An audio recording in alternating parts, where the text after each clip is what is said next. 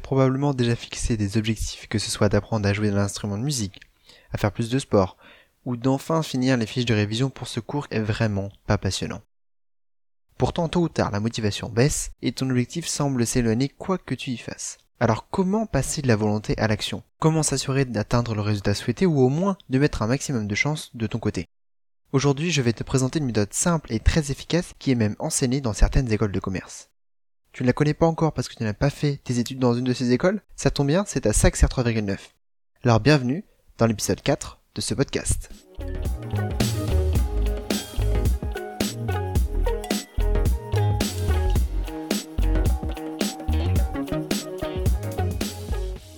Bienvenue donc dans ce nouvel épisode de 3,9. La dernière fois, au précédent épisode, on s'est intéressé à la loi de Parkinson, qui nous a montré qu'en mettant des deadlines plus courtes que celles qui étaient d'abord imposées, voire mettre des deadlines tout courts, on était capable d'être plus productif et plus efficace. La méthode que je vais te présenter aujourd'hui, elle repose en partie sur cette loi de Parkinson. De manière générale dans la vie, je pense que tu seras d'accord avec moi pour dire qu'il est difficile d'avancer si on ne sait pas où et comment on va dans la direction dans laquelle on souhaite aller.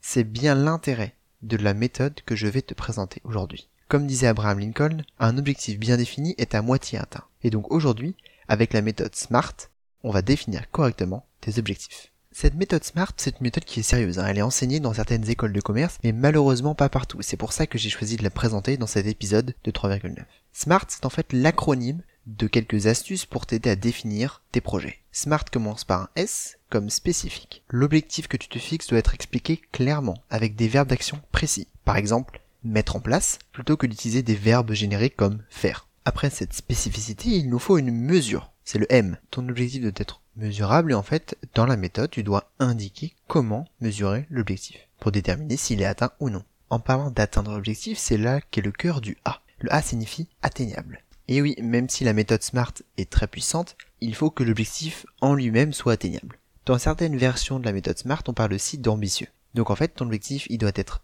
suffisamment ambitieux pour être stimulant mais tout en étant atteignable. Et c'est aussi de ça qu'on parle dans le R de la méthode SMART, R comme réaliste. Ton objectif doit être ambitieux, oui, mais d'un point de vue de la raison, il doit être possible. Par exemple, de fixer comme objectif d'aller sur la Lune dans les 6 mois à venir, c'est ambitieux mais ça me paraît difficilement réaliste. Sauf peut-être si tu es Elon Musk ou un astronaute de la NASA.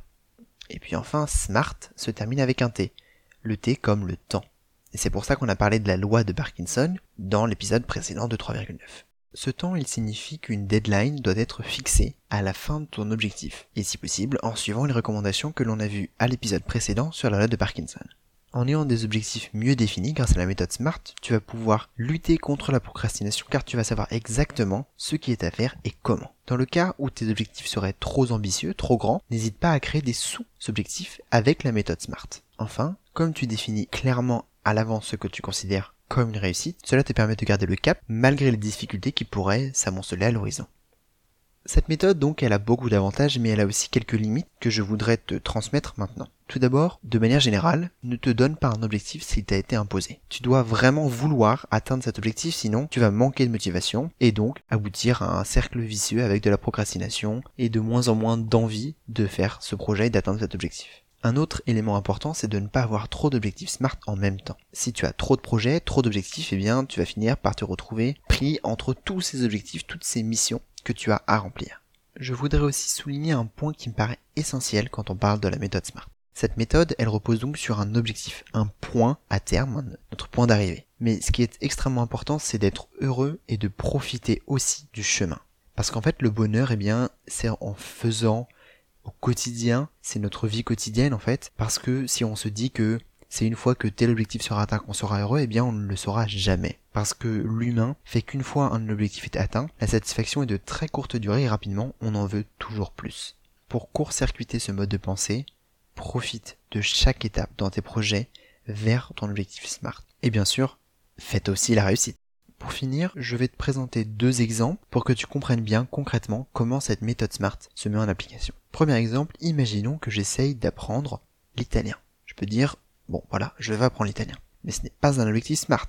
Il n'est pas spécifique, il n'est pas mesurable, il n'est pas atteignable, réaliste, et il n'y a pas de deadline fixé. Voici donc une façon de voir un objectif SMART pour l'apprentissage de l'italien. Tu remarqueras que chaque élément de SMART n'est pas une partie de la phrase hein, de l'objectif, mais qu'en fait, ton objectif doit correspondre globalement aux critères. Et donc, pour l'apprentissage de l'italien, ça donne quelque chose comme être en mesure d'avoir une discussion du quotidien de quelques minutes avec un italien ou une italienne d'ici le 1er juin 2022. Ici, donc, on a la spécificité, on parle d'une discussion du quotidien, c'est quelque chose qui est mesurable, quelques minutes, on, on parle de tout et de rien. Également, c'est atteignable. Je pense que avoir une discussion d'ici le 1er juin me paraît faisable. C'est donc réaliste, c'est un minimum ambitieux parce que je ne parle pas du tout italien, qu'il va quand même falloir parler pendant quelques minutes. Et puis, il y a une deadline au 1er juin 2022. Un autre exemple rapide, si je souhaite réduire ma consommation de sucre, eh bien je peux dire que je souhaite passer de 50 grammes de sucre par jour à 10 grammes d'ici le 1er mai 2022.